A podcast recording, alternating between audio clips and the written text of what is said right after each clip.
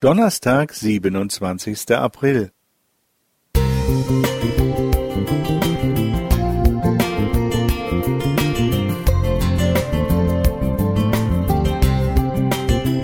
Ein kleiner Lichtblick für den Tag.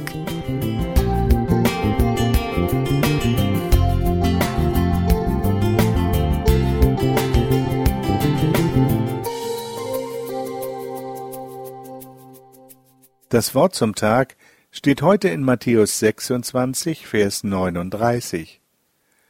Und er ging ein wenig weiter, fiel nieder auf sein Angesicht und betete und sprach, Mein Vater, ist's möglich, so gehe dieser Kelch an mir vorüber. Doch nicht wie ich will, sondern wie du willst. Sie ist dreißig Jahre alt, hat zwei kleine Kinder und engagiert sich in ihrer Kirchengemeinde. Sie steht in der Mitte ihres Lebens, als bei einer turnusmäßigen Untersuchung ein Tumor gefunden wird. Ein Schock für sie und ihre Familie. In den folgenden Monaten geht es ihr immer schlechter. Die Familie und ihre Glaubensgeschwister beten inständig für ihre Genesung. Die Jugendlichen organisieren Gebetsketten. Natürlich, in jedem Gebet ist der Satz zu hören, Herr, nicht unser Wille, sondern dein Wille geschehe.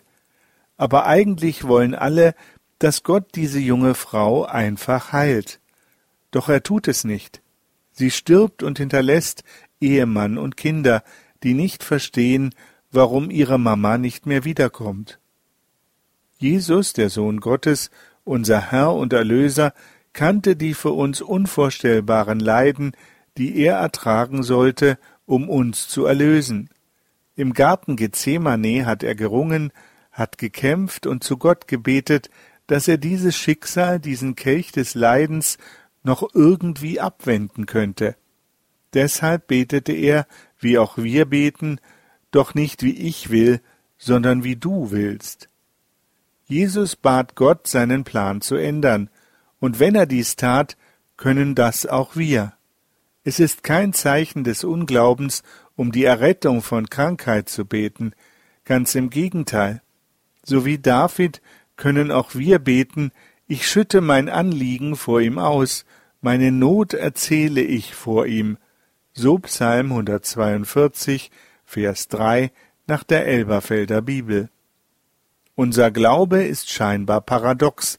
Aus Matthäus 19, Vers 26 geht hervor, nichts ist unmöglich für Gott.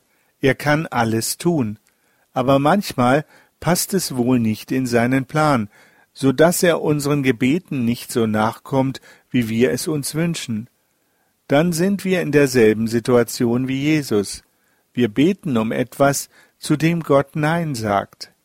So schwer es auch fällt, das Nein Gottes zu unseren Gebeten zu akzeptieren, so sicher dürfen wir sein, dass denen, die Gott lieben, alle Dinge zum Besten dienen so Römer 8, Vers 28.